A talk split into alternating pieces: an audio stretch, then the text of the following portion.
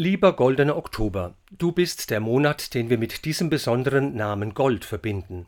Angefangen beim Gold, das die Morgenstunde im Mund hat, mit dem ja nicht das Zahngold gemeint ist, sondern die besonders heilige Zeit der frischen Frühe und frühen Frische eines jeden Tages.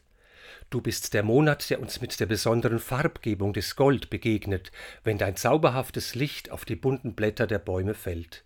Mit dieser edlen Note tauchst du eine sonst manchmal triste Landschaft in ein so heiter erfreuliches und wohltuendes Licht.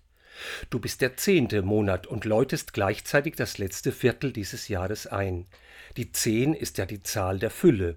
Darum steht nicht umsonst im zehnten Kapitel des Johannesevangeliums, im zehnten Vers das Wort Jesu, ich bin gekommen, damit sie das Leben haben und es in Fülle haben.